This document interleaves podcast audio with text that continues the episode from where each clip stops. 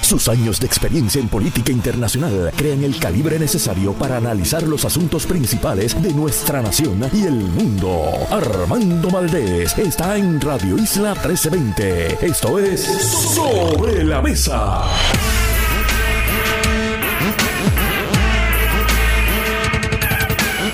Buenos días Puerto Rico, soy Armando Valdés, usted escucha Sobre la Mesa por Radio Isla 1320.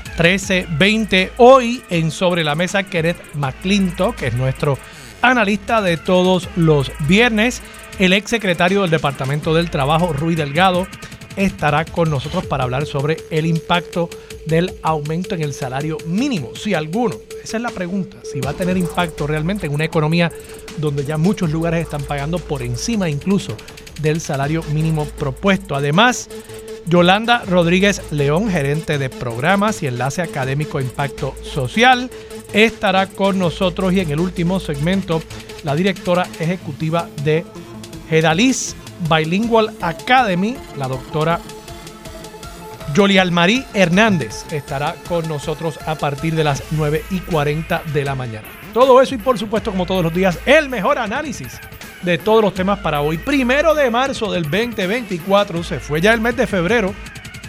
Son las 8 en punto de la mañana. Los asuntos del país tienen prioridad. Por eso llegamos a poner las cartas sobre la mesa. Vamos a poner las cartas sobre la mesa de inmediato. Hay varios temas que quiero discutir en la mañana de hoy. Entre ellos, por supuesto que voy a estar tocando la encuesta del periódico digital Noticel que coloca al Partido Popular Democrático en un tercer lugar. Sí, así como lo escuchan, los peores presagios del Partido Popular se están manifestando en esa encuesta. Yo supongo que algunos saldrán a decir, no, esa encuesta no tiene validez, no, la muestra, no, esto y aquello. Y claro, siempre, siempre uno puede hacer cuestionamientos, siempre uno puede indagar sobre la metodología. Yo lo dije desde el primer día que me parecía que una encuesta que fuera totalmente electrónica, que es el caso de esta, a menos que haya alguna manera de corregir por los errores que eso podría producir, va a estar excluyendo a ciertos sectores de la población que no necesariamente contestan encuestas en línea. Digamos que eso podría incluir personas mayores, podría incluir incluso personas más jóvenes que simple y sencillamente tienen un poquito más de astucia y malicia en el uso de sus equipos tecnológicos y ven una encuesta y piensan que puede ser algún tipo de fraude y no entran a contestar ese cuestionario. En el caso de adultos mayores puede ser que simple y sencillamente no tienen las destrezas necesariamente para entrar. Algunos, no estoy diciendo todos, estoy simplemente diciendo algunos. Y en la medida en que uno va excluyendo ciertos grupos de una muestra que supone ser representativa. Eso puede generar unos problemas. Ahora, dicho eso, eso es un asterisco que uno coloca en el análisis. Eso no es razón para descalificar de plano los resultados de una encuesta. Y cada una de estas encuestas, en la medida en que reproducen los mismos errores, los mismos sesgos en una edición de la encuesta y en otra, eso significa que uno puede, entendiendo ese sesgo, ver las tendencias. Y yo creo que aquí hay unas cosas que luego del beneficio de tener todas las entregas de la encuesta podemos comenzar a atisbar de ciertas tendencias a las que apunta esta encuesta. Y bueno, la pregunta será para los partidos políticos, para los candidatos, para los aspirantes, si está todavía el tiempo disponible para poder hacer correcciones en el camino que les permita mejorar el posicionamiento que tienen en este momento en esa encuesta. De nuevo, van a salir personas a decir, yo tengo mi encuesta interna, mi encuesta interna me pone adelante. Eso lo dice todo el mundo. Eso lo dice todo el mundo. Yo esa frasecita la retiraría ya del playbook político. Nadie se lo cree. Aquí de lo que estamos hablando es de un nuevo escenario político y tenemos que utilizar todas las herramientas que tenemos a nuestra disposición hasta que tengamos la mejor de todas, que será el resultado de las elecciones en noviembre. Hasta que tengamos esa herramienta y esos datos, todo lo que se publique, todas las encuestas, nos permiten ir viendo un retrato con el filtro que se le pueda aplicar a esa imagen, nos permite ir viendo un retrato desde distintos ángulos, desde distintas perspectivas, acerca de la realidad. Y pues, a partir de ese retrato uno va ajustando sus estrategias de campaña. Y yo creo que ese es el análisis que yo voy a intentar hacer aquí hoy de la encuesta que publica el periódico Noticel. Además, quiero también hablar sobre la descalificación de Eliezer Molina como candidato independiente. Finalmente, el juez Raúl Candelario declaró no, a lugar la petición de revisión presentada por Eliezer Molina en su intención de que la Comisión Estatal de Elecciones lo certificara como candidato independiente a pesar de no haber cumplido con ciertos requisitos documentales que le requería la Comisión Estatal de Elecciones, la ley, el reglamento. Y él no cumplió con esos requisitos y por tanto, según el juez Raúl Candelario, él queda fuera. No me queda claro si don Eliezer Molina va a tratar de recurrir esta decisión o si ya va a dar por sentado que no va a estar figurando su nombre en la papeleta. Vi incluso un video de él donde él ya estaba diciendo, bueno, pues siempre está la opción de nominación directa. Prepárense para sacar los corruptos votando por Eliezer Molina. No me queda claro cómo es que él solo va a sacar los corruptos, pero bueno, esa es su campaña, derecho tiene a ella. Pero antes de entrar en esos temas locales, quiero hablar sobre algunos temas a nivel internacional, comenzando por lo que está sucediendo en el conflicto bélico entre Hamas y el Estado de Israel. Ayer hubo una situación confusa que un lado y el otro están describiendo de formas muy distintas. Grupos periodísticos independientes han intentado, utilizando videos, identificar a ciencia cierta qué fue lo que sucedió allí, pero no ha habido todavía, desde un punto de vista neutral, un grupo periodístico que pueda a ciencia cierta decir esto es lo que pasó. ¿Qué es lo que se sabe? Había un convoy de ayuda que estaba entregando comida en la franja de Gaza. Naturalmente había muchas personas desesperadas porque están viviendo en una situación infrahumana tratando de acceder a esa ayuda alimentaria para poder darle de comer a sus familias. Y por lo visto, en un momento se suscita una situación que hace que haya unos disparos por parte de el ejército israelí. El ejército israelí ha dicho, nosotros estábamos haciendo unos tiros para advertir de lo que estaba pasando, para tratar de prevenir una catástrofe. Personas, testigos, incluso palestinos, dicen que no, que fue un ataque directo, que no fueron warning shots, como ha indicado el ejército israelí, sino que fue un ataque directo a personas que estaban tratando de acceder a ayuda humanitaria. Por lo visto, de nuevo, el ejército israelí indica que la situación se estaba saliendo de control por la desesperación de los palestinos, naturalmente, la desesperación de los palestinos ante la necesidad de acceder a esa ayuda. De nuevo, el lado palestino, testigos que estaban allí dicen, no, esto fue un ataque despiadado por parte del ejército israelí contra civiles indefensos que estaban tratando de acceder a ayuda humanitaria. En todo caso, lo que sucedió provocó la muerte de eh, muchos civiles y está bajo investigación y en la medida en que sepamos más información estaremos trayéndosela a ustedes aquí en Sobre la Mesa. Mientras tanto, en Rusia, en estos precisos momentos se está celebrando el funeral de Alexei Navalny. Se dice que hay cientos, si no miles de personas que han acudido allí para rendirle honor a este eh, líder político opositor que, como ustedes saben, a sus 47 años murió en una prisión al norte del Círculo Ártico en unas, en unas circunstancias un tanto sospechosas y muchos países occidentales han apuntado directamente a Vladimir Putin como el responsable de esta muerte. Y mientras tanto, en Estados Unidos hubo ayer eh, dos visitas, dos visitas a eh, la frontera entre el estado de Texas y México. Estas dos visitas fueron una eh, del presidente Joe Biden, otra del expresidente Donald Trump. Y ambas están enfocadas en llevar el mensaje de que o Biden o Trump es quien puede atender el problema migratorio en la frontera que se ha esencialmente esparcido a todo Estados Unidos.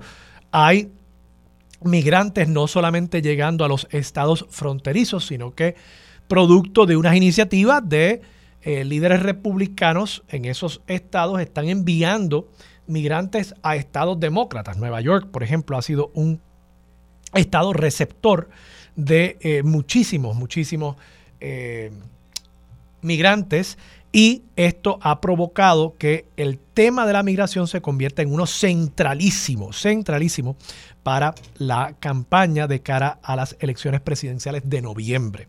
Y de nuevo, este evento, y raro que en un mismo día ambos candidatos hayan optado por llevar un mensaje muy similar desde el mismo lugar, desde la frontera entre Texas y México, eso la rareza de ese evento, de esa coincidencia, que no es tal cosa, nos indica la importancia que va a tener en la contienda presidencial el tema de la migración y al final del día, quién el electorado americano entiende puede realmente atender esa prioridad de los votantes estadounidenses.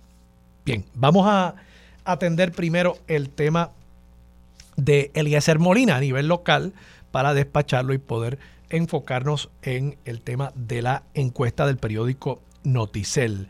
De nuevo, el juez Raúl Candelario, cito aquí, confirma la determinación final de la Comisión Estatal de Elecciones emitida el 5 de febrero de 2024. Estoy citando de un artículo de Gloria Ruiz Cuilan, página 9 del periódico El Nuevo Día de hoy.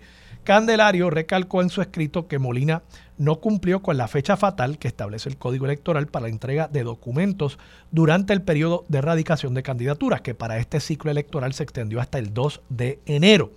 Ante la letra clara y libre de ambigüedades del Código Electoral y su reglamentación aplicable, y los hechos no controvertidos y aceptados por el propio Molina, de que nunca presentó las certificaciones, de que la documentación requerida estaba en trámite y de que no se realizó la prueba de detección de sustancias controladas completa y en términos de 24 horas, este tribunal no tiene discreción y se ve obligado a resolver que Molina no cumplió con todos los requisitos para ser certificado como candidato independiente al Senado por acumulación.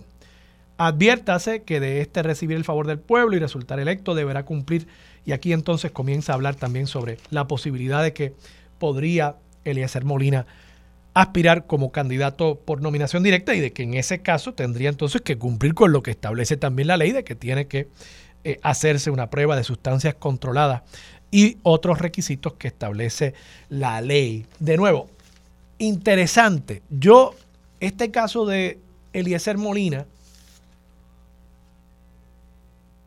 Yo no entiendo por qué la Comisión Estatal de Elecciones manejó la comunicación acerca de este caso de manera tan inefectiva.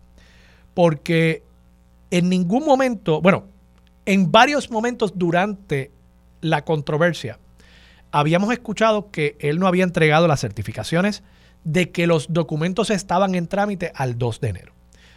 Pero yo había escuchado también rumores de que él no había entregado documentación del crimen, que no había entregado documentación de Hacienda, que no había entregado las pruebas de sustancias controladas. Y finalmente lo último que habíamos escuchado era que era que no había entregado la prueba de sustancias controladas de marihuana específicamente y que no había entregado las certificaciones a los efectos de que los trámites estaban en curso antes del 2 de enero, pero que todo lo demás lo había entregado. O sea, eh, no había entregado las 10 planillas al 2 de enero, pero entregó la certificación, o debo decir, no había entregado las planillas, las entregó, pero lo que no había entregado era la certificación de que la solicitud de esas planillas la había hecho antes del 2 de enero. Pues ahora resulta que no, es que tampoco había entregado documentos, certificaciones. No es solamente que no había certificado el haber cumplido con la fecha del 2 de enero para iniciar los trámites. Es que no había entregado toda una serie de documentos. Es que no se realizó la prueba de sustancias controladas. Y en ese sentido, yo no entiendo por qué Eliezer Molina ha querido insistir en que esto es eh, un, un esquema contra él para descarrilarlo. Él se descarriló, él mismo, él mismo. Incluso si Eliezer Molina no llega a tener la suerte de que por alguna razón le abrieron el sistema de endosos sin haber cumplido con toda la documentación requerida, si él no llega a haber tenido esa suerte, hoy no estaríamos hablando de esto. Lo que debió haber sucedido en la Comisión Estatal de Elecciones es que el 2 de enero le hubiesen dicho a don Eliezer Molina, mire, usted no trajo evidencia de que los documentos que faltan están en trámite.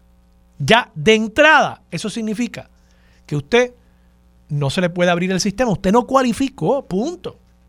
Y ya, y nos, y nos ahorrábamos toda esta controversia.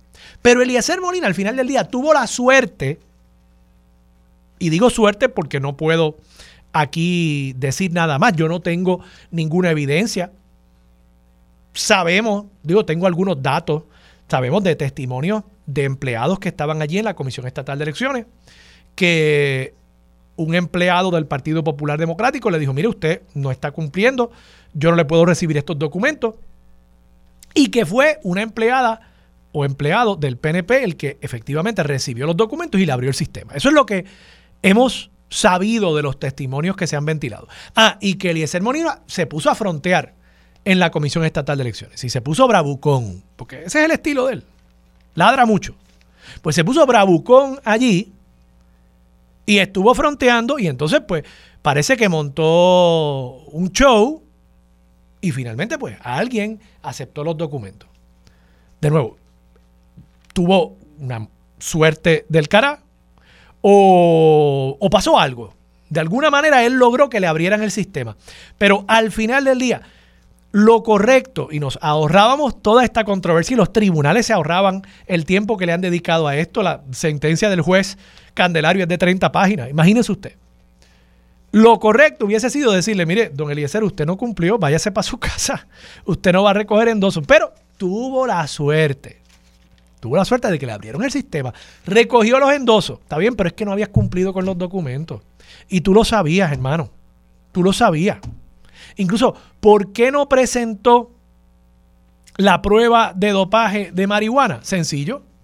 Porque tenía expirada su licencia de paciente de cannabis medicinal.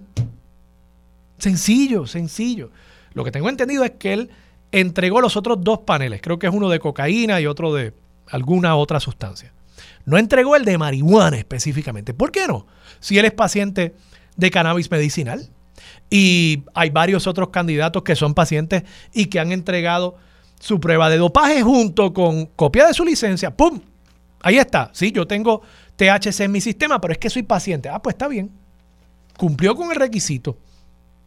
Narmito es uno de ellos. Narmito ha dicho que él es paciente, así que presumo que cuando él entregó su prueba de dopaje, salió que él tenía THC en su sangre. Pues entonces entregó su licencia, santo y bueno.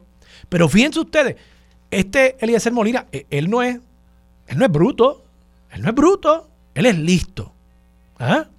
Y como él sabía que su licencia de cannabis medicinal estaba expirada, pues entonces él decidió que él no iba a entregar la de cannabis. Que de paso, hace cuatro años, cuando él corrió para gobernador, él la entregó. O sea que fíjense ustedes, hace cuatro años él pudo completar todo el proceso. Cuatro años más tarde, pues yo no sé, él tiene un desorden en su vida. Está bien, eso nos pasa a todos. Eso nos pasa a todos. Hay momentos en la vida cuando uno se le atrasan las cuentas. Y, y de pronto eh, le tumban la luz en la casa. Mire, eso me ha pasado a mí a mí a veces se me olvida pagar la factura de la luz y créame que eso es un lío. Mi esposa se pone como un guabá, porque yo soy el que pago la luz en casa. Digo, hace mucho tiempo que no me pasa, pero me ha pasado. Y es por un descuido, porque uno tiene 20 cosas en la vida. Pues mire, quizás Eliezer Molina, para ser empático con él, tiene 20 cosas en su vida como lo tenemos todos. Y él dejó que expirara su licencia de cannabis medicinal. Pero entonces, cuando le tocaba irse a hacerse la prueba, pues ahí ya sabía que le iba a salir positivo a THC y que no iba a tener la licencia para poder demostrar que él era paciente. Y entonces él decidió, digo esto, vamos, esto es lo que yo pienso, esto es mi opinión, ¿verdad? Esto es lo que yo estoy especulando, pero es que como él ya había cumplido hace cuatro años, yo tengo que buscar una explicación para el por qué cuatro años más tarde a él se le hizo tan difícil cumplir con toda esta documentación y pues sencillo, sencillo, él pues, tenía expirado su permiso y él decidió que él no iba a entregar ese panel de THC. Y entonces incumplió. Y además de eso, pues incumplió con otros documentos. Entiendo que uno de Hacienda también incumplió en entregarlo. Ah, que después, pues por suerte, le abrieron el sistema. O quizá fue un diseño de él. Él dijo, yo no tengo todos los papeles, pero yo, yo apuesto que si yo me meto allí en la Comisión Estatal de Elecciones y hago un show, chach, las voy a confundir. Así es como opera esta gente. Se metió allí, y mire, pues alguien le abrió el sistema para recoger los endosos. Y entonces después dice, no, es que esto es un abuso y es que me quieren sacar, me quieren descarrilar. No, señor, no, es que usted no cumplió como cumplieron cientos de otros candidatos, entre ellos varios candidatos independientes.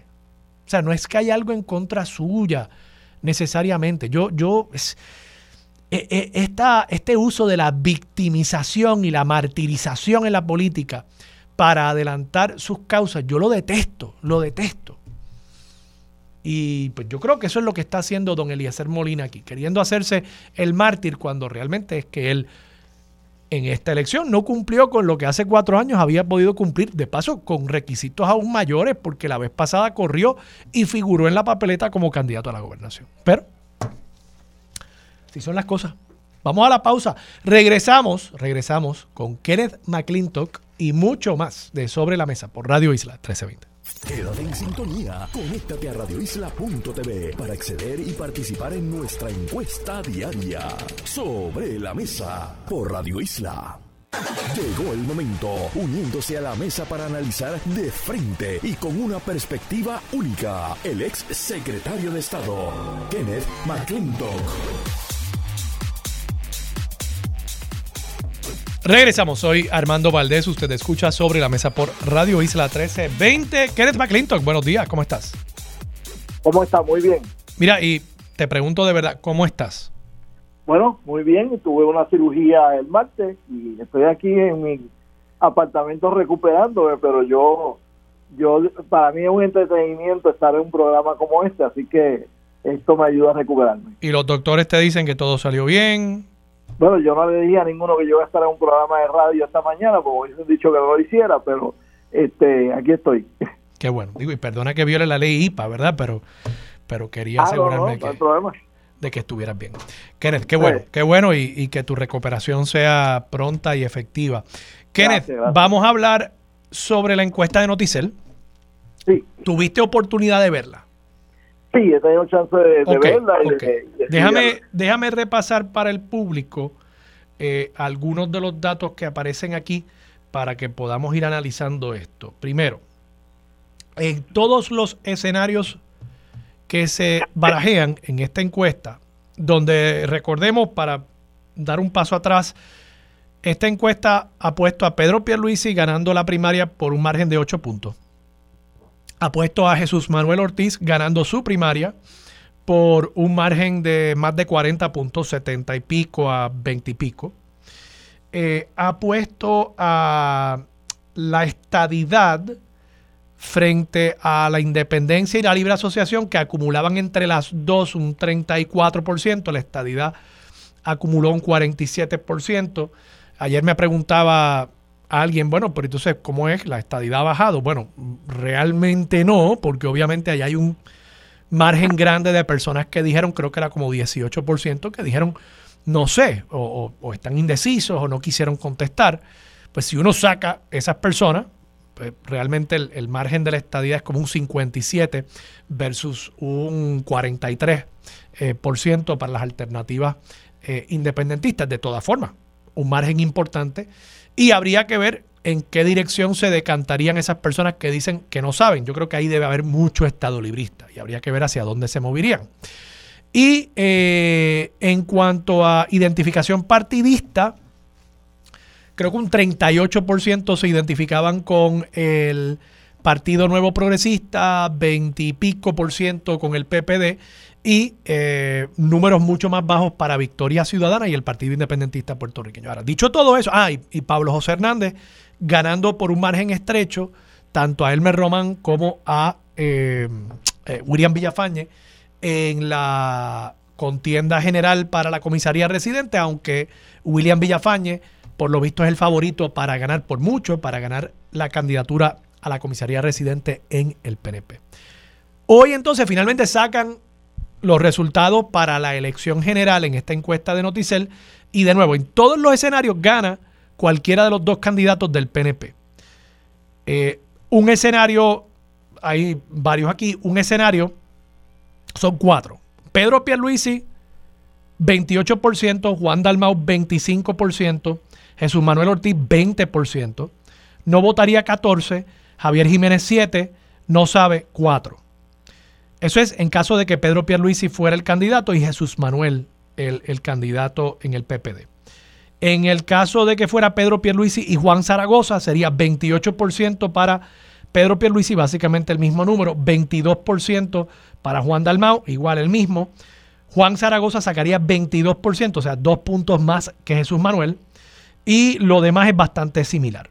En el caso de que Jennifer González fuera la candidata del PNP, Jennifer sacaría 31%, o sea, ella sacaría eh, tres puntos más que Pierre Luisi frente a Juan Zaragoza, que sacaría 19. Juan Dalmau sacaría 23 en ese escenario. O sea, Jennifer le robaría votos eh, a, a, Juan Dalmau también.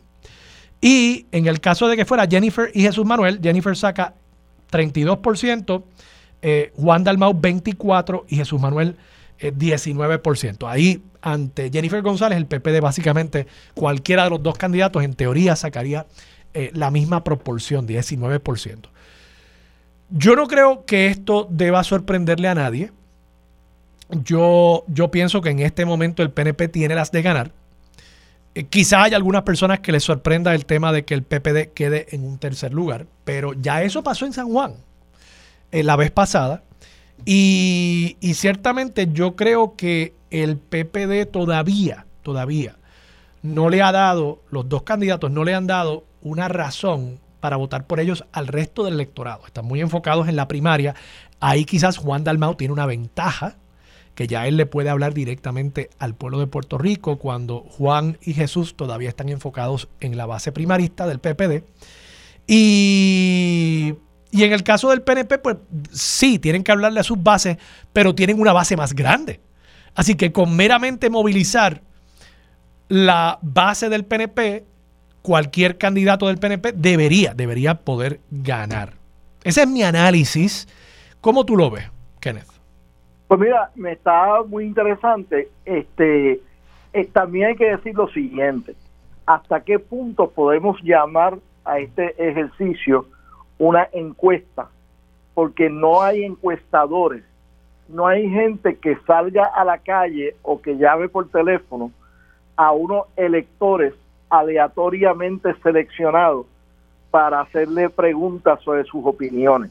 En este caso es un, una, un ejercicio participativo donde las personas tienen que moverse para participar en el, en el ejercicio. Así que eh, técnicamente no es una encuesta, es más bien un sondeo eh, muy elaborado, eh, pero no deja de ser un sondeo. Y donde a base de las preguntas que se le hacen demográficas, ejemplo, eh, sexo, edad, este, ingreso, lugar de residencia y eso, pues ellos hacen unos balances para, para darle mayor o menor valor a la, a las opiniones de cada una de las personas que entran voluntariamente a participar del proceso, pero que no es en forma aleatoria. Así que en ese sentido, eh, este ejercicio que hace Atlas es un ejercicio que, que no cumple con los requisitos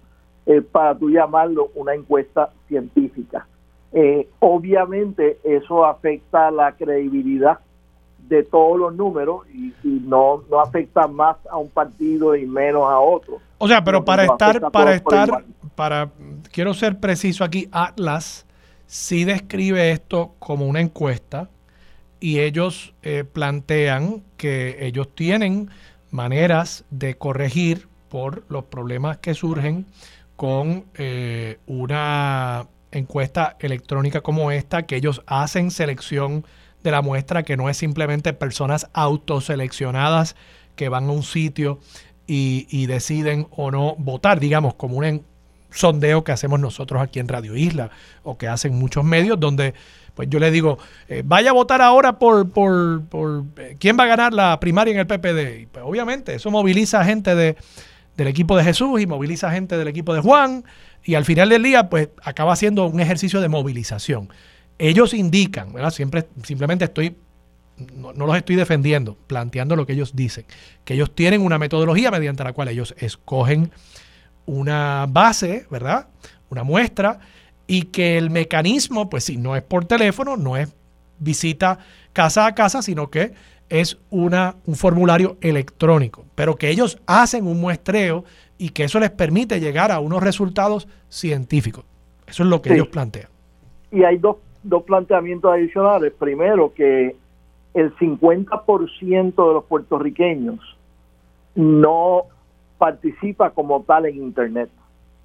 Este, y eso pues... ¿Qué es el 50%? Ese número, ese, ese número es como del 1998, quienes, perdóname, 50% del pueblo de Puerto Rico, eh, eh, eso no, o sea, hoy en día... No, pero que no, no responde a, podrán tener un celular donde pueden ver noticias, eh, donde reciben mensajes de texto y cosas así, pero que no son personas dadas a contestar una una un cuestionario. Ah, bueno, pero esos son otros 20 pesos y no sé de dónde sacas el 50%. pues yo te diría, ahí yo te diría que probablemente el, el, el 80% del pueblo no está dado a contestar preguntas en Internet. O sea, Pero lo segundo es que me dicen que en jugando pelota dura, Denis Pérez admitió que fue un error el haber incluido en la encuesta a personas entre los 14 y los 17 años de edad, porque esos son electo eh, potenciales electores que no van a votar en esta elección, podrán votar en el 2028, pero no en el 2024, y tienen un renglón que es, qué sé yo, de 14 a 34 años o lo que sea, que incluye esas tres edades, 14, 15, 16 y 17, que no que no no tienen derecho a votar. Este y eso pues es un error que afecta de alguna manera ese ese mucho de hecho, posiblemente los, entre los 14 y 17 contestan más una encuesta digital que lo que contestaría Digo, de, nuevo, yo no, yo no vi eso que tú planteas de, de, de Denise en jugando pelota dura, pero yo estoy viendo los cruces demográficos de la encuesta y, son tres grupos, 18 44, 45 a 60, que de paso ya yo caí en ese grupo, y, y, 60, ah. y 60 plus. O sea, yo no veo aquí que hayan encuestado personas de 14 a, a 17 Ok. O sea, no, no sé, yo no, no vi lo que tú dijiste, simplemente me estoy dejando llevar por lo que veo en los cruces demográficos de la encuesta. Pero dicho eso, vamos a, vamos a estipular que pueden haber problemas, yo lo, lo estipulé al principio del programa. ¿Qué tú crees de los datos?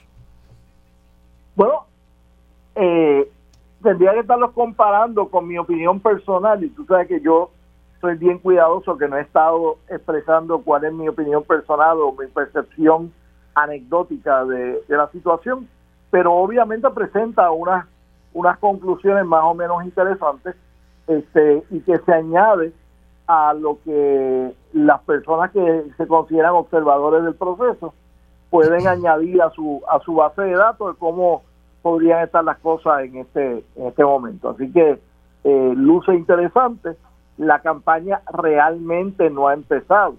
La campaña entre Jennifer y Pedro no ha empezado. Eh, mi impresión es que va a comenzar probablemente inmediatamente después de Semana Santa, cuando vamos a estar como a dos meses de la, de la primaria.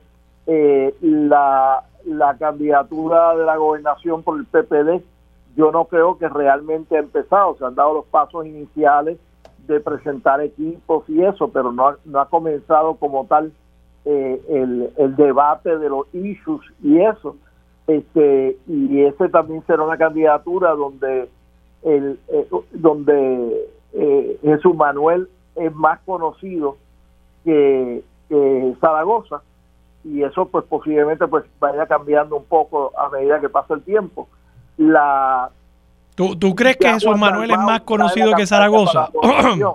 pero, pero Kenneth, déjame detenerme ahí por un momento. ¿Tú crees que Jesús Manuel es más conocido que Zaragoza? O sea, Zaragoza fue secretario de Hacienda, conocido y famoso por haber cerrado un montón de restaurantes que no remitían lo que cobraban por el IBU al Departamento de Hacienda, cosa que se le celebró en ese momento. O sea, no sé, yo, yo creo que la gente sabe quién es Juan Zaragoza.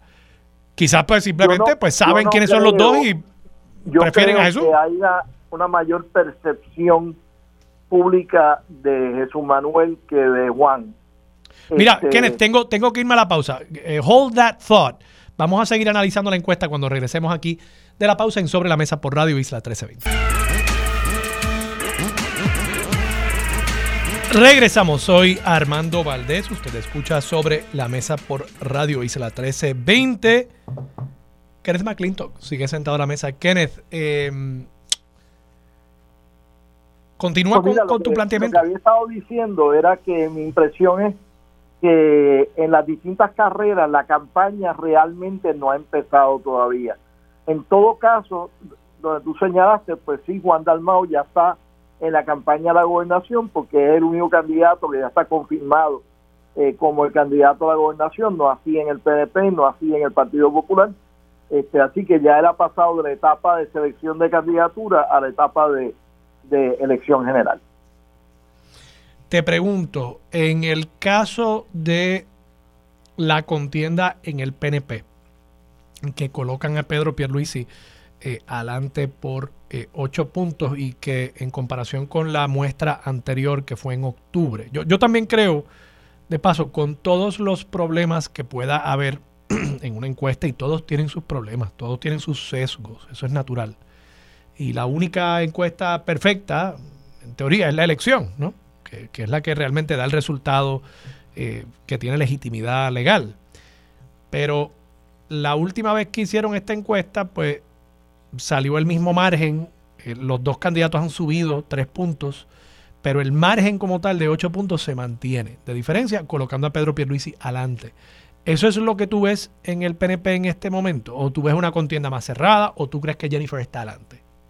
Nuevamente te digo que la campaña no ha comenzado y me parece que no va a comenzar realmente hasta el día después de...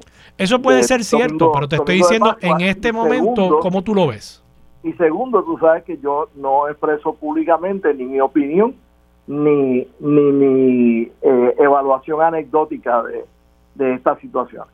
Pero de los PNP con los que tú hablas, tú eres, tú eres un líder PNP importante, ah, contigo tienen que hablar muchas personas, tienen que pararte gente en la calle. ¿Eso es lo que tú percibes en la calle? Son, esas son observaciones anecdóticas que te he dicho que no acostumbro eh, expresarlas públicamente. Ok.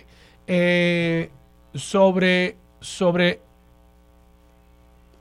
un posible plebiscito, estadidad, independencia, libre asociación, que lo mide esta encuesta también, y coloca a la estadidad en un 47% frente a 35% entre las dos alternativas eh, independentistas, la independencia y, la libre asociación. Em, te, sorprende que, que se consoliden esas dos alternativas y que la estadidad realmente no crezca planteada la pregunta de esa forma? Entiéndase, eh, yo creo que la teoría bajo la cual operan muchas veces los estadistas es que si, si se le presenta una papeleta al pueblo de Puerto Rico donde las alternativas sean estadidad y, las dos versiones de la independencia, la estadidad ganaría por 65 70%. Eso es lo que yo escucho. Pero parecería, parecería que ese no es el caso. Sí, aunque, aunque esos números tienen el mismo problema de credibilidad que todos los demás números de este ejercicio, eh, sí me preocupa de que es la, de las pocas veces que he visto a la estabilidad con una pluralidad y no con una mayoría absoluta como tú describes, este irrespectivo de cuál sea la metodología y todo ese tipo de cosas. O sea, si saca, vamos, si sacan los que los que no escogieron una opción, de nuevo, la estadidad está en 57% y, y las otras dos alternativas en 43%, ¿verdad? Yo, yo hice el ejercicio de... Y aún así eso me preocupa. Y, y digo, 57%, por, yo por esto, o sea, yo le doy algo de credibilidad a estos datos, porque es que 57% está bien cerca del 53% que sacó la vez pasada la estadidad.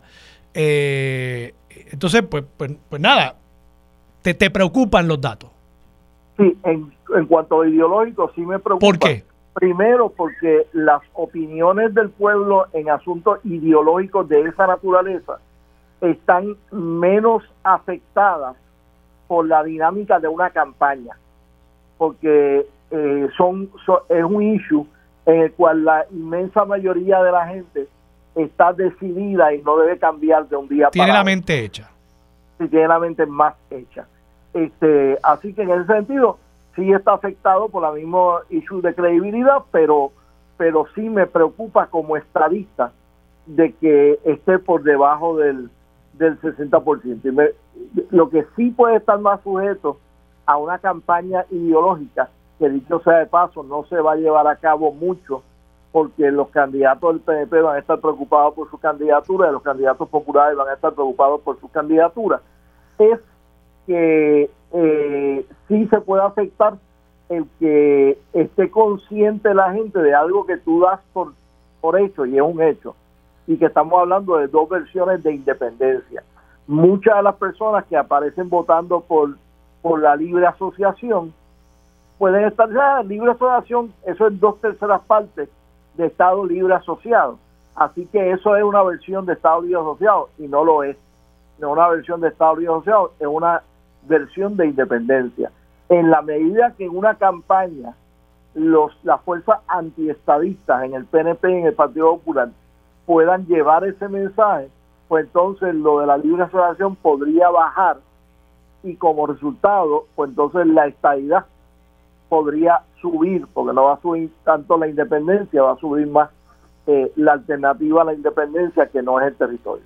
Sí, yo, fíjate, yo, yo ahí sí creo que la libre asociación, o sea, estoy de acuerdo contigo en que estos temas ideológicos son menos susceptibles de modificación en un proceso de campaña. Eso yo creo que es cierto. Y, y yo creo que esto se ha convertido en un asunto hasta identitario. O sea, yo, yo mi identidad está vinculada con, con esa ideología, con esa filosofía en cuanto al tema del estatus. Algo similar a como en Estados Unidos también la, la etiqueta derecha, la etiqueta izquierda, conservador, liberal, también se ha convertido en una etiqueta de identidad para, para, lo, para las personas, ¿no? Más allá de, más allá de su voto. Eh, pero yo sí creo que la libre asociación en particular, o sea, yo creo que la gente está clara en cuanto a lo que es la estadidad, la gente está clara en cuanto a lo que es la independencia.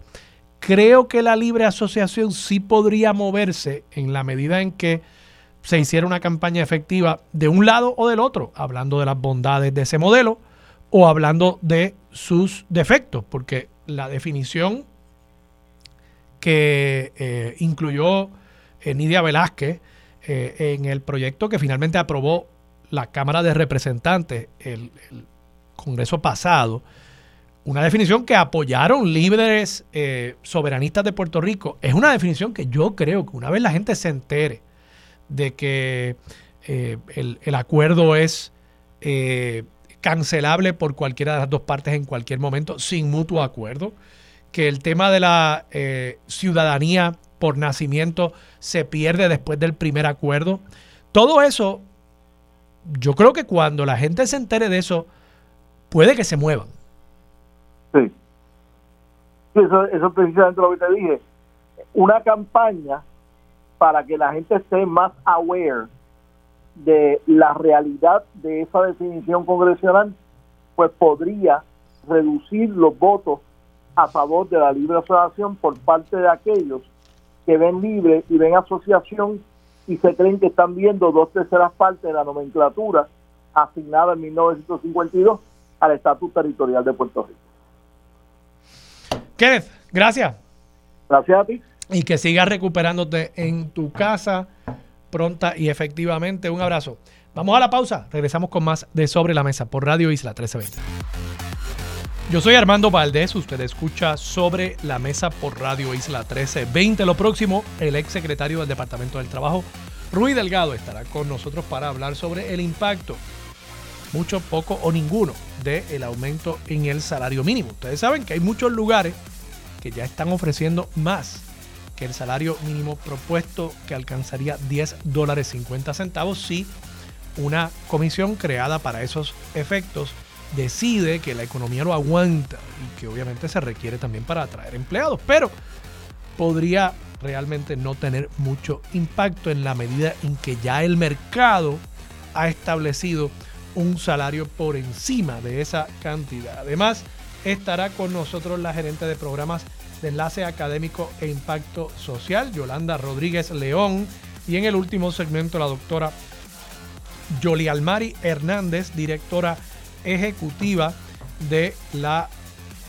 Gedalias Bilingual Academy. Estará con nosotros para hablar sobre un intento para alfabetizar más personas en Puerto Rico, alfabetización financiera. Eso y continuamos con el mejor análisis de todos los temas para hoy, primero de marzo del 2024. Son las 8 y 57 de la mañana. Los asuntos de toda una nación están sobre la mesa. Seguimos con el análisis y discusión en Radio Isla 1320. Esto es Sobre la Mesa. Regresamos hoy, Armando Valdés. Ustedes escuchan sobre la mesa por Radio Isla 1320. Antes de pasar con Rui Delgado, quiero redondear un análisis acerca de esta encuesta de Noticel y lo que es el titular de ese periódico digital. Titular es que la alianza llegaría en un segundo lugar. Y lo que me parece sorprende posiblemente a muchos populares y a muchos otros electores en Puerto Rico. A mí, de nuevo, no me sorprende. No me sorprende. Yo sé que Kenneth McClintock ha planteado unos problemas con la encuesta. Yo sé que otros han planteado problemas con la encuesta. Todo el que plantea problemas con la encuesta es que no le gustan los resultados. Yo voy a estar quiero ser muy honesto en cuanto a eso y mi respeto a mi amigo Kenneth McClintock, pero esa es la verdad. Los que ven problemas con la metodología es porque no les gustan los resultados. Yo no estoy diciendo que esta metodología sea perfecta, de paso. Yo no conozco a quienes hacen esta encuesta. Tienen una buena reputación fuera de Puerto Rico. Habrá que ver si eh, algunos de sus resultados se manifiestan también en las elecciones en noviembre y a partir de eso podremos ver y comparar con otros ejercicios, con otras encuestas que se realicen y ver cuán efectivos fueron reflejando la realidad del de, eh, electorado puertorriqueño. Pero, dicho eso, yo creo que aquí hay cosas que todos pueden celebrar y cosas que todos pueden lamentar. Porque hasta el PNP, hasta Pedro Pierluisi, que digamos que es el que sale ganando primaria y elección general, porque Jennifer González sale ganando elección general, pero no gana primaria. Hasta Pedro Pierluisi, la primera entrega de la encuesta dijo que el 70% del pueblo de Puerto Rico desaprueba de su gestión. Eso es fatal. Y Pedro Pierluisi ganaría esta elección, según estos resultados de la encuesta de Noticel, con menos de 30% del voto. O sea que seguimos viendo, seguimos viendo eh, un electorado insatisfecho realmente con todas las alternativas. Pedro Pierluisi sacaría 28.1% frente a Juan Dalmau y Jesús Manuel Ortiz y sacaría 28.5% frente a Juan Dalmau y Juan Zaragoza. ¿Okay? Así que esos no son números necesariamente alentadores. Incluso un margen de 6 puntos frente a Juan Dalmau, que es lo que lo separa en el caso de que Juan Zaragoza sea el candidato o un margen de ni siquiera tres puntos en el caso de que los candidatos sean Juan Dalmau y Jesús Manuel Ortiz, ese margen se puede cerrar. Y si se cierra, podría ser que el PNP llegase segundo y que la alianza llegara primero. Podría ser, podría pasar. Pero más que nada, a donde quiero llegar con mi análisis hoy, y yo lo he advertido anteriormente, el problema que tiene el Partido Popular Democrático hoy por hoy es que el elector puertorriqueño no lo está viendo como una alternativa relevante y como una alternativa que puede ganar. Vamos, no todos los electores, naturalmente. Hay unos electores que van a votar por el Partido Popular y presumo que es porque piensan que es relevante y que puede ganar. Pero muchos electores, incluyendo muchos populares con los que yo hablo, están preocupados de que el Partido Popular vaya a llegar en un tercer lugar. ¿Y cuál es la complicación que eso encierra para el Partido Popular Democrático? Bueno, ¿y, cuál es la complicación que encierra resultados como estos que publica Noticel? Y yo creo que es un tema que, como salió hoy, primero de marzo, pues mira, están a tiempo para hacer unos ajustes. El problema que esto representa para el Partido Popular Democrático es que en la medida en que la gente empiece a pensar el Partido Popular va a llegar tercero, sus decisiones acerca de cómo votar van a matizarse por esa conciencia, esa percepción, esa proyección de que el Partido Popular no sería una de las primeras dos alternativas. ¿Cómo? Bueno, sencillo. El famoso voto útil. Sí. El voto útil que usaba el Partido Popular diciendo, yo Partido Popular soy el único que puedo derrotar al PNP. Pues ya eso no es cierto. O por lo menos no es la percepción del pueblo de que el Partido Popular es el único que puede derrotar al PNP. O para otro sector de la población, que el Partido Popular es el que puede derrotar a la alianza. Ahora. ¿ah? Entonces es un juego mucho más complicado porque antes precisamente era PPD y PNP. Esas eran las dos alternativas. Y si usted estaba molesto con el PNP, tenía que votar por el PPD si realmente quería derrotar al PNP. O viceversa, como pasó en el caso, de, digamos, de Luis Fortuño y Aníbal Acevedo Vilá en el 2008, que muchos populares decidieron votar por el PNP porque querían derrotar Aníbal Acevedo Vilá. es una realidad. Tan es así que Luis Fortuño ganó por 225 mil votos. Entonces, ya en este escenario donde hay tres alternativas que se vislumbran como viables, y Proyecto Dignidad está más abajo, pero tres alternativas que se vislumbran como viables, la pregunta es, cuando entren a la caseta esos populares, no digo yo los hardcore, no digo yo el corazón del rollo, los populares que están al margen a uno o al otro, a la izquierda o a la derecha. Esos populares en qué dirección van a tirar. ¿Van a regresar al centro y votar por el Partido Popular o por el contrario? Si ven desde la izquierda, si ven que Pedro Pierluisi puede ganar y que quien puede derrotar a Pedro Pierluisi es Juan Dalmau, votarán por Juan Dalmau. El voto útil que pedía antes el Partido Popular para derrotar al PNP ahora se le tornará en contra y dirá, bueno, si yo quiero porque lo más importante para mí es derrotar a Pedro Pierluisi. Si yo quiero derrotarlo, tengo que votar por Juan Dalmau. Pues ahí el PPD tiene un problema, porque en esa ecuación de yo quiero derrotar a Pedro, posiblemente para muchos electores, el Partido Popular no sea una alternativa. Mientras que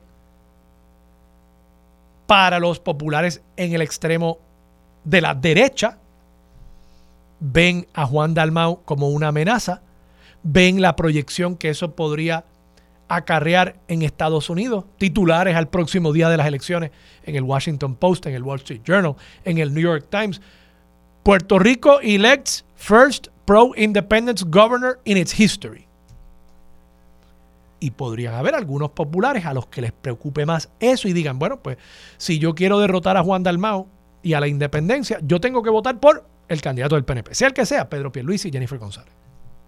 Y entonces eso va reduciendo la base popular que va a ir y efectivamente votar bajo la insignia de la pava. Y ese es el peligro que tiene el Partido Popular en este momento, de no verse como una carta de triunfo y de no verse como relevante en este nuevo discurso y en este nuevo debate, en esta nueva dicotomía política electoral puertorriqueña. Y ya ustedes han visto que el PNP incluso está girando contra eso. Yo creo que el PNP quiere efectivamente cazar la pelea más con la alianza que con el Partido Popular. Porque entienden que contra la alianza al final del día, con sea 47, sea 53%, sea 57%, la proporción de la población que quiere la estadidad, si la pelea está casada contra un candidato independentista, eventualmente ellos pueden sacar a pasear el miedo y el temor a la independencia para sumarle electores a su base. Así que posiblemente al PNP le conviene efectivamente que luzca como una contienda entre dos y un tercero lejano, el Partido Popular, porque siente que puede ganarle más votos a su lado frente a Juan Dalmau, que es un candidato identificado con el Partido Independentista puertorriqueño. Y eso, pues, puede continuar afectando al Partido Popular. O sea, se convierte en un ciclo vicioso para el Partido Popular Democrático porque en la medida en que el PNP lo veamos atacando más a la alianza, continúa fomentando la idea de que realmente la elección es entre esas dos opciones, continúa fomentando la idea de que quien el PNP ve como un riesgo, ve como un peligro a su victoria, es la alianza y no el Partido Popular. Entonces se convierte de nuevo en una profecía que se autorrealiza y en un ciclo vicioso para el Partido Popular Democrático. ¿Cómo el Partido Popular detiene eso? Yo no tengo la contestación. Yo no tengo la contestación. Pero creo que probablemente comienza planteándole al pueblo de Puerto Rico que representa el Partido Popular Democrático para atender sus problemas de día a día. Yo no he escuchado eso hasta este momento por parte del Partido Popular. Y creo que comienza intentando en lo que queda de esta sesión legislativa, que de paso Tatito Hernández, entre las muchas razones por las cuales yo creo que fue un error cerrar la Cámara, es que le cedió dos, tres semanas de discusión pública a, a la nada porque cerró, cerró el cuerpo legislativo. Y de lo que se hablaba acerca de la Cámara Popular era de que estaba cerrada, de que no estaban trabajando. O sea que en medio de una elección general, en medio de una elección primarista, que él mismo tiene una elección primarista, él decidió que el mensaje que él quería enviar desde la Cámara Popular, desde la Cámara de Tatito Hernández, era que ellos no iban a trabajar. Por un capricho. Porque Lisiburgo se encaprichó de no ponerse la mascarilla y Tatito se encaprichó de cerrar la Cámara. Entonces perdimos el Partido Popular, la Cámara de Representantes, el país, perdimos tres semanas en esa discusión y eso le afecta a la imagen del Partido Popular. Pero bueno, nada, ellos sabrán. Tatito Hernández sabrá lo que está haciendo. Yo creo que, de nuevo, el camino para que el Partido Popular vuelva a plantearse como relevante comienza por tener una agenda que hable sobre los problemas del pueblo de Puerto Rico y quedan cuatro meses, marzo, abril, mayo, junio, cuatro meses de esta sesión legislativa.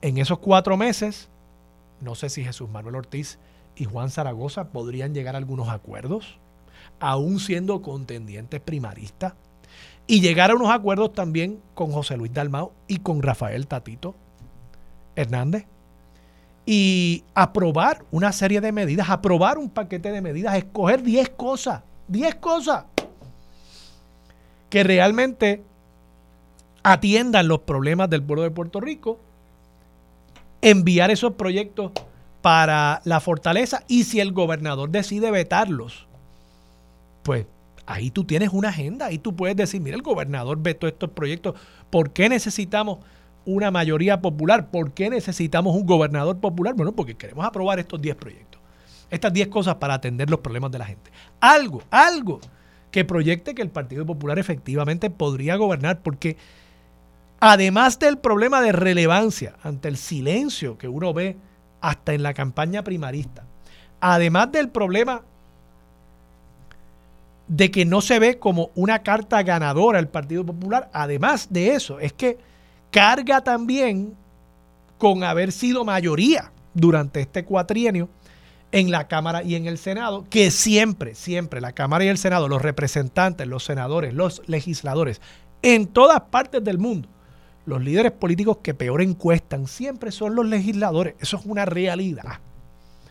Así que el Partido Popular carga con ese bulto de la mala impresión que tiene el pueblo acerca de los legisladores y dicen, bueno, es que es la legislatura popular. Pero además de esa tendencia a ver todo lo que sea legislativo como malo, es que esta legislatura genuinamente, genuinamente, yo creo que se le ha hecho muy difícil proyectar incluso las cosas buenas que ha hecho. O sea, esta legislatura aprobó un proyecto de ley del representante Héctor Ferrer para aumentar el salario mínimo localmente. Y eso yo creo que es bueno. Y eso envía una señal de que el país quiere apoyar al trabajador, particularmente a los trabajadores jóvenes que están empezando. Pero no ha sabido esta legislatura cómo proyectar esos logros. Digo, no es que sean muchísimos, ¿ah? También quiero ser lo más objetivo posible. Yo no creo que sean muchos, porque lamentablemente ha habido más tiempo dedicado a peleas entre Tatito Hernández y Jesús Manuel y José Luis Dalmau. No ha habido una agenda clara. Yo, a mí no me queda claro qué es lo que pretende hacer la legislatura popular para atender los problemas del país. Aquí yo no veía un mensaje claro por parte de las dos delegaciones diciendo, mire, esto es lo que queremos hacer, los populares, para atender los problemas fundamentales del pueblo. Y eso ahora yo creo que el Partido Popular lo está cargando de camino a las elecciones. ¿Hay tiempo para atenderlo? Bueno, nunca es tarde si la dicha es buena, pero se está haciendo tarde. Y si no se dan cuenta, si no se dan cuenta de lo que está pasando en el electorado, yo creo que van camino a una derrota. ¿De qué vale? ¿De qué vale ganar la primaria si vas a llegar tercero en la elección general? ¿De qué vale? Yo creo que tienen que ponerse a trabajar, tienen que pensar más en el partido, menos en las candidaturas individuales. Lo mismo pasa con los alcaldes, lo mismo pasa con los legisladores. Tienen que pensar más en la institución, tienen que mejorar la marca de la institución y sí, eso puede incluso requerir que Juan Zaragoza y Jesús Manuel Ortiz, aunque sean contendientes en este momento, se sienten a discutir cómo la marca de aquí a la elección general se puede mejorar, cómo se puede fortalecer.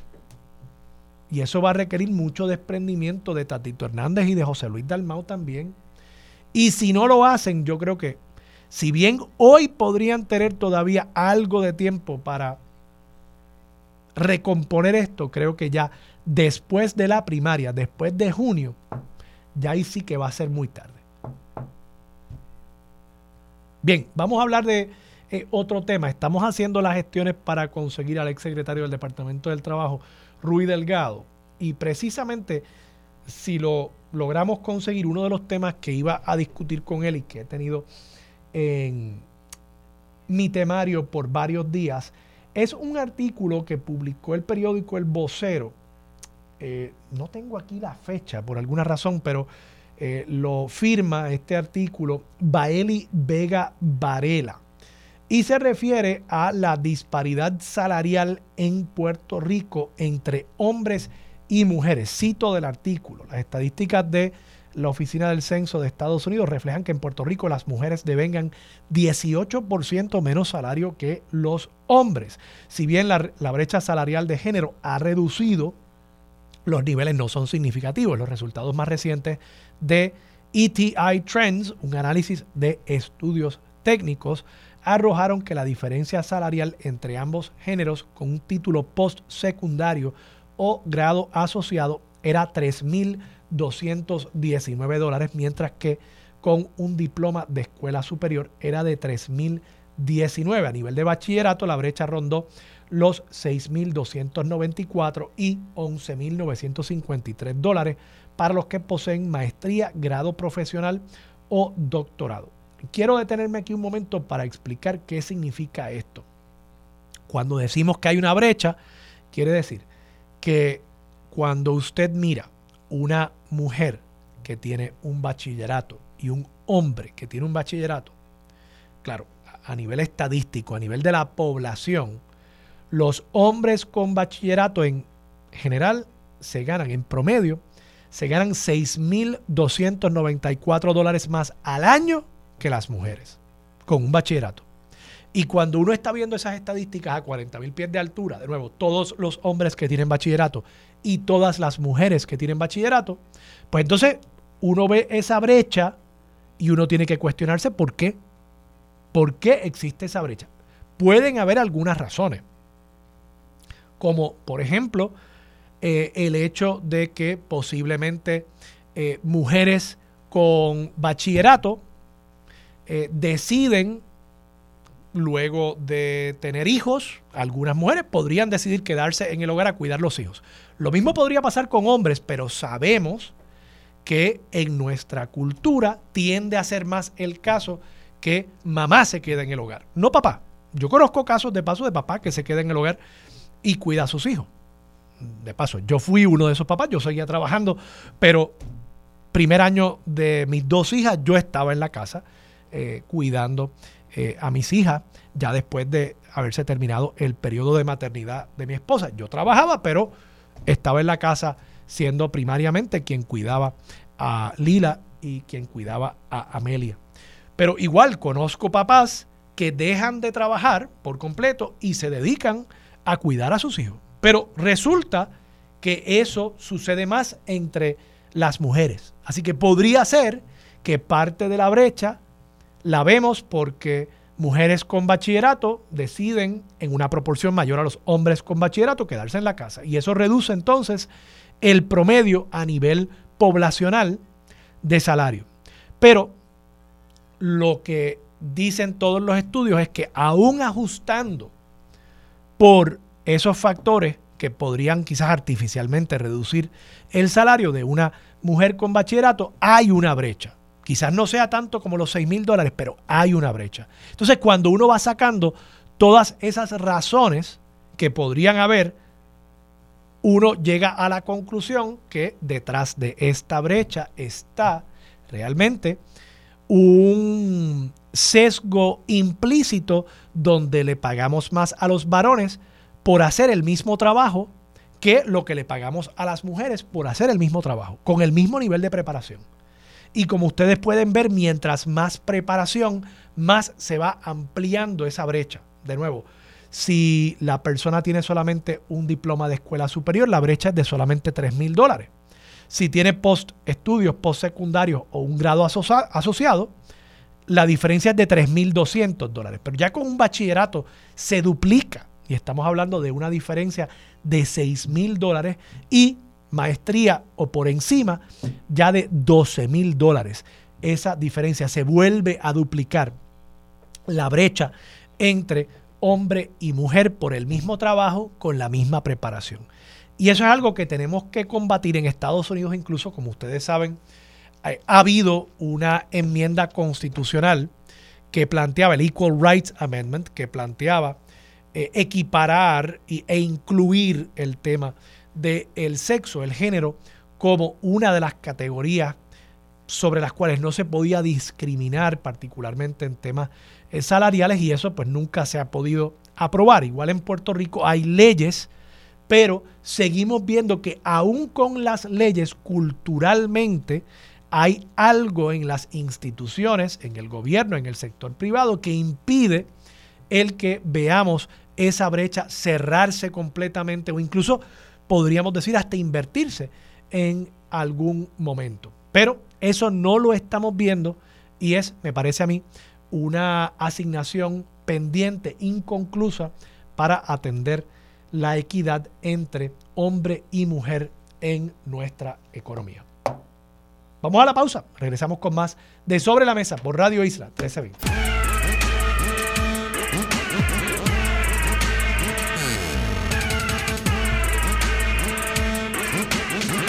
Regresamos, soy Armando Valdés, usted escucha sobre la mesa por Radio Isla 1320 y a esta hora está con nosotros la gerente de programas y enlace académico e impacto social de SER de Puerto Rico, Yolanda Rodríguez León. Yolanda, buenos días, ¿cómo estás?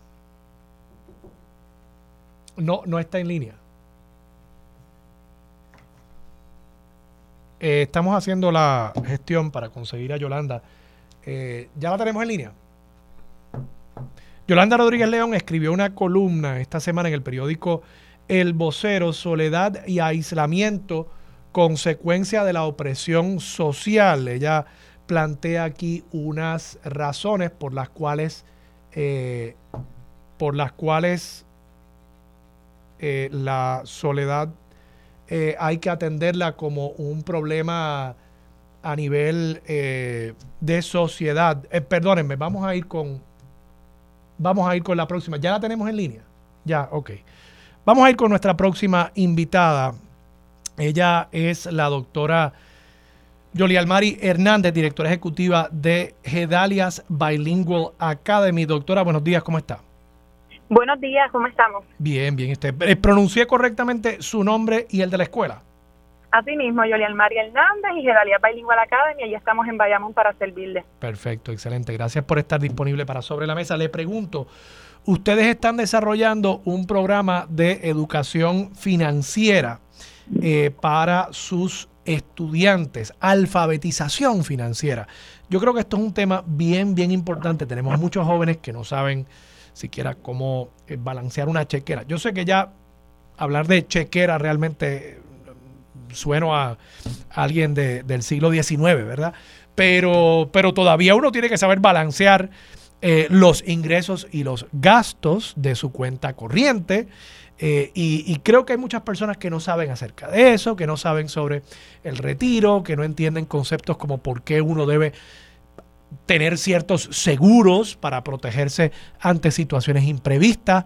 Eh, ¿Cómo ustedes están abordando este tema en el colegio? Normando, gracias por la oportunidad.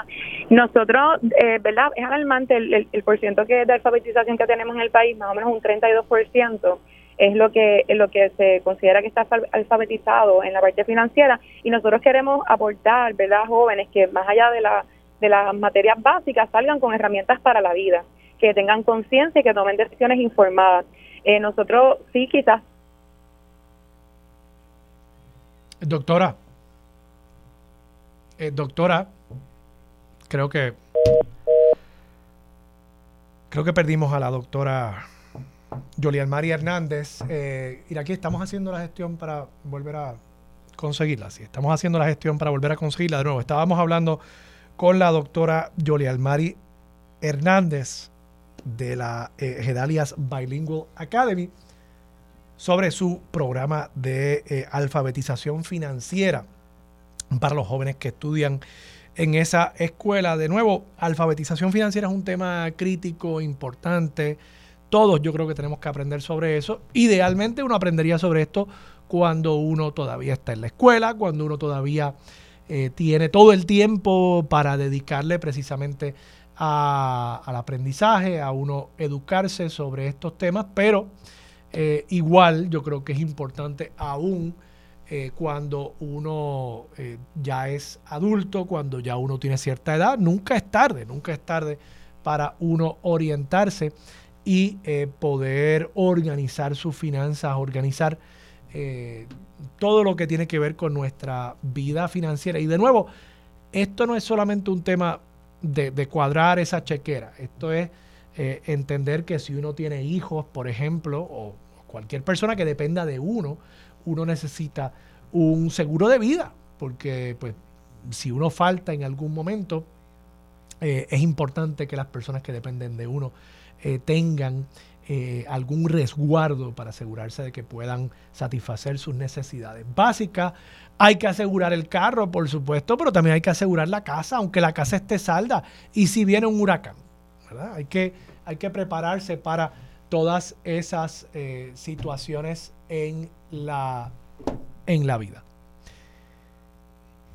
Y aquí no, no, no la tenemos todavía de vuelta. No. Bueno, vamos a hacer la gestión para conseguirla. Mientras tanto, mientras tanto, eh, voy a tocar también un tema, si me da el tiempo, que había querido atender eh, hace, hace ya yo creo que una semana, y es que el eh, periódico El Nuevo Día publicó el 21 de febrero, miércoles, que estamos ante un precipicio de patentes en Puerto Rico. ¿Qué significa esto de las patentes? Aquí no nos referimos exclusivamente a las patentes municipales. ¿Ya la tenemos en línea? Ok. Bueno, pues voy a dejar ese tema para, otro momento. Lo, tengo ahí guardado. Ustedes saben que yo, yo tengo temas para precisamente estar listo ante los imprevistos. Tenemos a la doctora nuevamente en línea. Disculpe, doctora, parece que tuvimos un problema con la comunicación. Estaba diciendo. No se preocupen. Que bueno, estuve hablando, no me había dado cuenta que se había cortado, así que ustedes me dicen hasta dónde pudieron escuchar para yo continuar. Eh, em, empiece de nuevo. Muy bien, no hay problema. Vamos a empezar de nuevo. Nosotros está, estamos compartiendo con ustedes que hace este es nuestro segundo año trabajando con los chicos en la parte financiera, la importancia de tener una buena relación con el dinero, de conocer mis gastos, de hacer un presupuesto, que realmente decía que quizás suene eh, antiguo, ¿verdad? La parte de la chequera, pero realmente en una vida empresarial todavía estamos firmando cheques y tenemos que conocer cómo construirlo. Así que la educación financiera es básica porque estaba diciendo la felicidad, ¿verdad? El dinero no te la da, pero pero sí preocupaciones y angustias que te trae tener eh, situaciones financieras realmente te quita la, felicidad. Así que estamos promoviendo tener hogares sanos y estamos empezando desde, desde las cosas que son inherentes a, a una separación, a un, a un fracaso en, en, un matrimonio familiar, para trabajar, eh, ¿verdad? Para trabajar de manera preventiva, preventiva con nuestros jóvenes, porque promovemos padres libres, familia sana, pero entonces tenemos que empezar a trabajar con la raíz y, evitar trabajar con los síntomas después. ¿Y, y cómo, cómo, ustedes están integrando este tema en el currículo? ¿Es, un asunto eh, que es una clase aparte o lo están integrando transversalmente a través de varios cursos? ¿Cómo, cómo están abordando el tema? Tenemos un curso que integramos desde el año pasado que se llama Vida Útil. Lo dividimos por trimestre y uno de los trimestres está dirigido completamente a este tema ellos hayan han, tenido la oportunidad de participar de talleres de venta, ¿verdad? Reconociendo que, que en momentos de crisis, ¿verdad? Pues el que sabe vender puede salir adelante, puede vender su servicio, puede vender un producto, puede eh, representar una, una institución y eso le da herramientas a los chicos a través de ese curso. Ellos ellos preparan presupuestos, hacen, ¿verdad? La parte de tener conciencia de los gastos. Ellos han trabajado con toma de decisiones y con manejo del tiempo, que tan importante es que a veces se nos olvida que que el no manejar bien el tiempo nos puede traer también pérdidas o ganancias.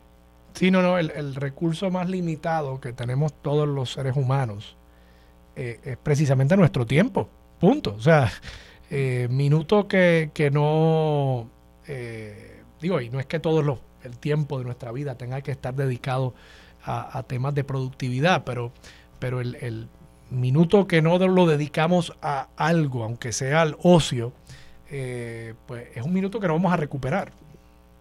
Así. Y eh, entonces manejar ellos el tiempo le da la oportunidad de poder dividirlo porque ciertamente necesitamos como seres humanos tener buenas relaciones y una de esas relaciones, ¿verdad?, es con la parte financiera. Entonces, creo que ellos aprendan a, hacer cada gestión de manera feliz, va, va, eso va a tener una repercusión en su bolsillo, en su familia y en su vida adulta. No queremos sacar los chicos solamente con con conocimientos académicos únicamente, sino también que estamos trabajando en este curso lo que es la inteligencia emocional, esa toma de decisiones, eh, ¿verdad? Eh, cuidado personal y la parte financiera.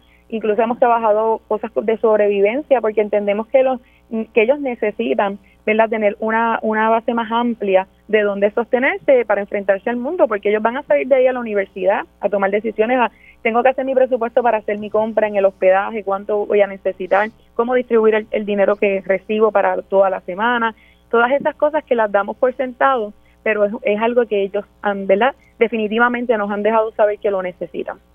¿Cómo, cómo ha sido la respuesta de, de los eh, de los estudiantes?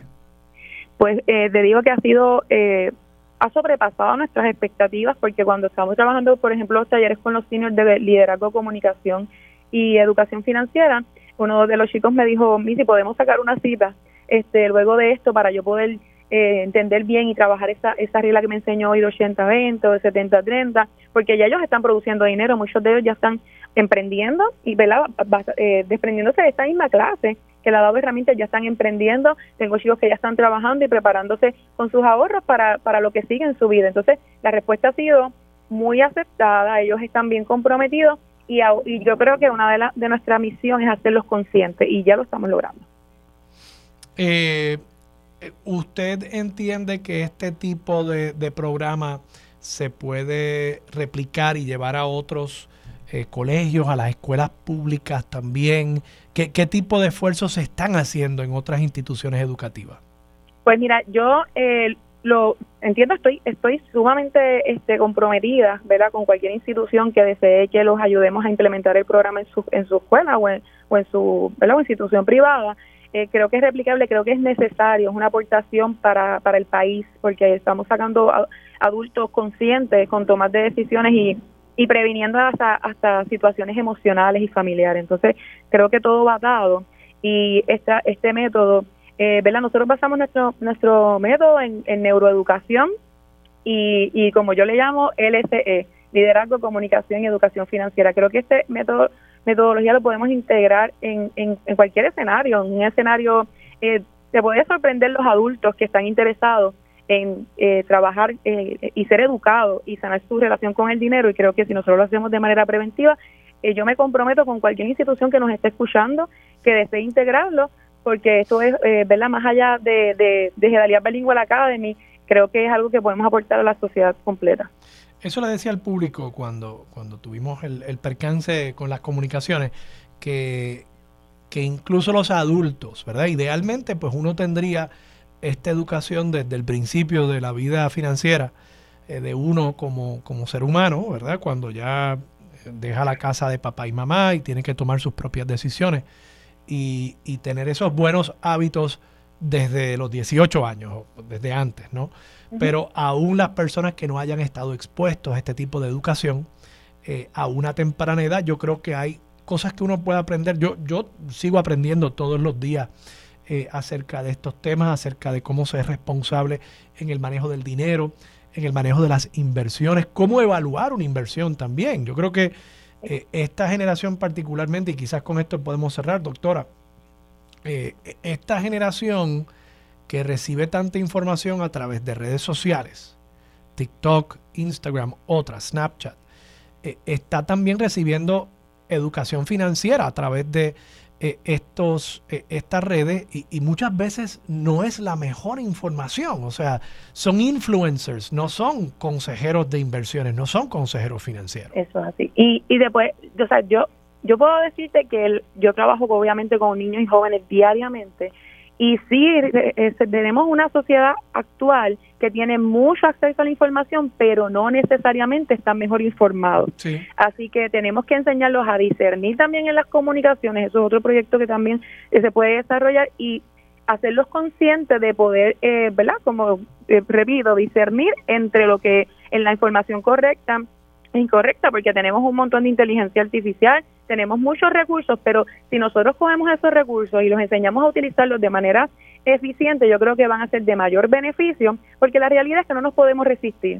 O sea, está cambiando, esto no va a ir para atrás, va a ir para adelante y no podemos quedarnos atrás porque ellos, eh, si nosotros no, no las somos de puentes, realmente nosotros vamos a ser viejitos cuando ellos sean adultos, entonces tenemos que enviarlos allá para que ellos puedan darle continuidad a lo que nosotros hemos hecho. No podemos cerrarnos a los cambios porque están ahí y son inminentes. Entonces, utilizar eso a beneficio de ellos es lo más conveniente eh, en, este, en esta temporada. Doctora, le agradezco mucho que haya estado disponible para Sobre la Mesa. Siempre a la orden, Armando. Muchas gracias por la invitación. Era la doctora Yoli Almari Hernández, directora ejecutiva de la Gedalias Bilingual Academy. Vamos a la pausa. Regresamos con más de Sobre la Mesa por Radio Isla. Regresamos, soy Armando Valdés, usted escucha sobre la mesa por Radio Isla 1320 y a esta hora está con nosotros la doctora Yolanda Rodríguez León. Ella es gerente de programas de alcance comunitario de SER de Puerto Rico. Doctora, buenos días, ¿cómo está? Buenos días, muy bien, contenta con esta invitación. ¿Cómo están ustedes? Gracias a usted por estar con nosotros y contento yo de que haya podido eh, tomar un poquito de su tiempo esta mañana. Le pregunto, usted publicó eh, ayer una columna en el periódico el vocero, se titula Soledad y aislamiento, consecuencia de la opresión social. Y usted plantea en esta columna que muchas de las personas que ustedes atienden, que son cuidadores de personas con diversidad funcional, que esos cuidadores eh, sienten eh, un gran eh, sentido de soledad porque están cuidando de, de una persona, no tienen apoyo, no tienen una red de apoyo familiar, no necesariamente tienen una red de apoyo tampoco de sus comunidades y, hay un sentido de soledad y desesperación terrible. E, esto también eh, creo que se concatena con algo que planteó el cirujano general de Estados Unidos hace poco acerca de una epidemia de, soledad ya a nivel de la población en general. Usted creo que lo, lo trae específicamente a la población que atiende eh, ser de Puerto Rico. Hábleme un poco sobre, sobre este problema. Sí, este, ¿verdad? Mucha gente conoce lo que hacemos en CEL de Puerto Rico, ¿verdad? En la atención en nuestro centro. No todo el mundo conoce que hace ya casi 10 años estamos haciendo eh, un servicio comunitario de atención a personas que conviven con la diversidad funcional, a sus familiares y sobre todo a adultos mayores. Eh, a mí me parece bien interesante lo que plantea el cirujano eh, general, porque como yo planteo en el artículo, y esto, ¿verdad?, de una manera muy respetuosa, estas son cosas que todos y todas sabemos, sobre todo los que estamos en la calle trabajando. Eh, yo me acuerdo allá en los años 80, cuando yo estaba en la UPI todavía, eh, ya se hablaba de esta inversión en la pirámide poblacional y nos preocupa mucho el que, aunque hayan habido iniciativas eh, para atención de estas poblaciones, son todas iniciativas importantes todas, pero muy fragmentadas y sobre todo de parte de las organizaciones, no necesariamente del Estado.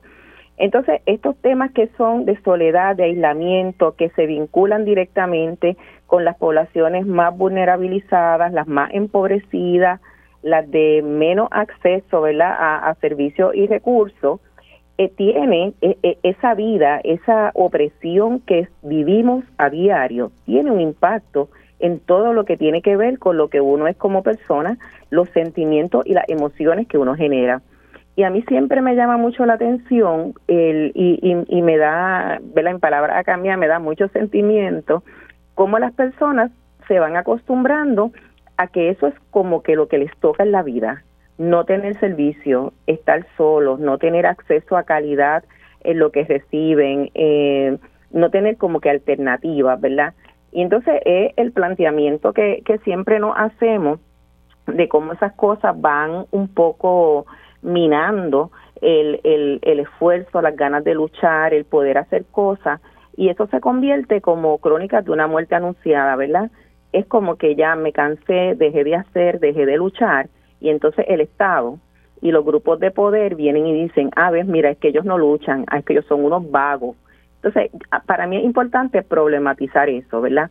Que se vea de verdad dónde están las necesidades, por qué emocional y socialmente grupos cada vez mayores eh, eh, accionan o dejan de accionar, ¿verdad? De acuerdo a su situación y el impacto que esto tiene en un país de gente vieja.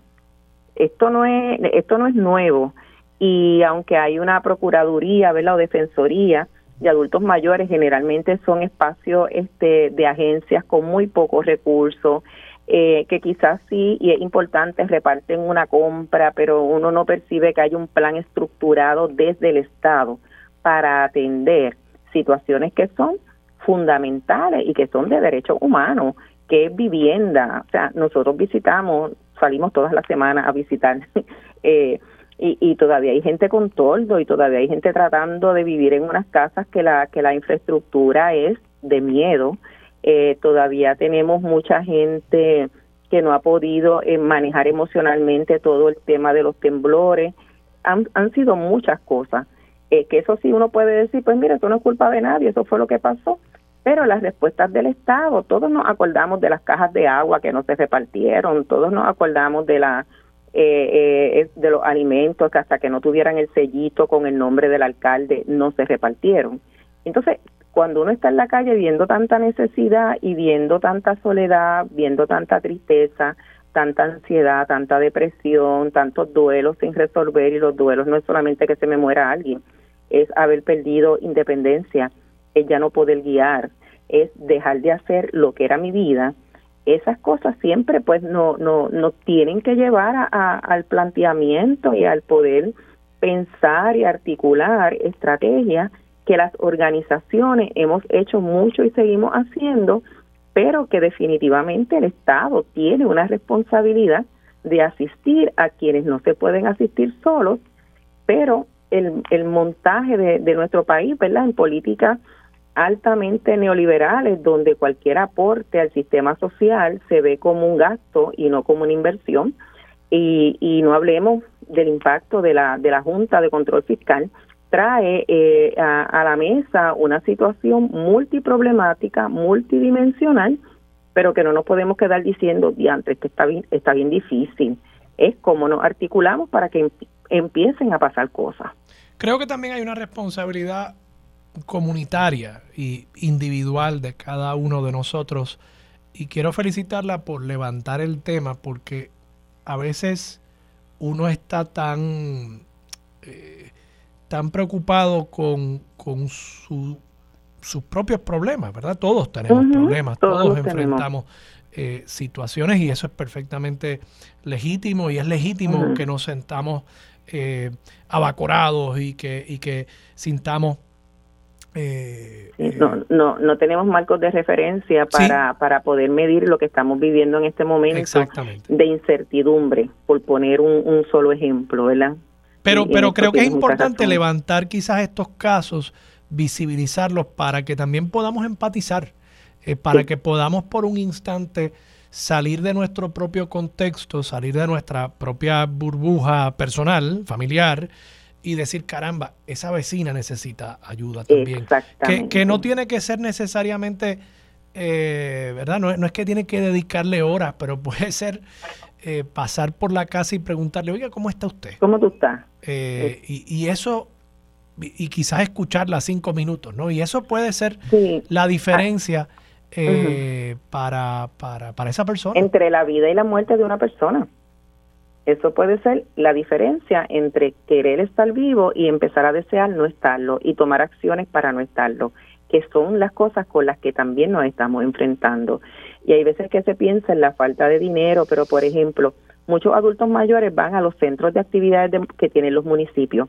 Si esos centros funcionaran como debe, la deben funcionar con una trabajadora social que esté al pendiente de las necesidades emocionales y sociales, que en vez de dejarlos jugando bingo y domino ahí, que no hagan nada más, que hicieran actividades. Nosotros tenemos un programa hermoso, iniciativa así, y, y hacemos eh, una, unos encuentros socioeducativos con los adultos mayores y trabajamos diferentes temas y nos piden temas. Por ejemplo, ahora nos están pidiendo conocer la Carta de Derechos de las personas, eh, de los adultos mayores. Y eso ha sido un trabajo hermoso porque oír a una señora de 80 años diciendo, yo hace tanto tiempo que soy vieja, pero a mí nunca me habían enseñado esto. Y cuando yo vaya al médico, yo no voy a dejar que mi hija siga hablando conmigo, yo le voy a decir de verdad cómo yo me siento. Nosotros ahí sentimos que, pues nada, que tenemos esperanza, ¿verdad? Y que, y que las cosas pueden ir mejorando. Así que hay veces que no es como replantearse tantísimas cosas con dinero que sí hace falta, es como que ver qué tenemos y cómo eso se puede hacer bien para que tenga un impacto en la vida de esos adultos mayores. Esos que pueden ir a un centro tienen una ventaja, pero están todos los demás que no pueden. Y esa mirada, ¿verdad?, que nos quieren hacer ver ahora de que todos son adultos mayores activos. Hay unos que son activos y hay unos que no lo son. Y a esos que no lo son, también hay que mirarlos. No pueden seguirse quedando por debajo del radar del Estado, ni de las organizaciones, ni de las comunidades, como usted bien plantea. Bueno, doctora, muchísimas gracias por estar disponible para Sobre la Mesa. Agradecidas por la, por la llamada y siempre a las órdenes. Un abrazo. Vamos a la pausa. Regresamos con Dígame la verdad. Eso es lo próximo aquí en Radio Isla 1320.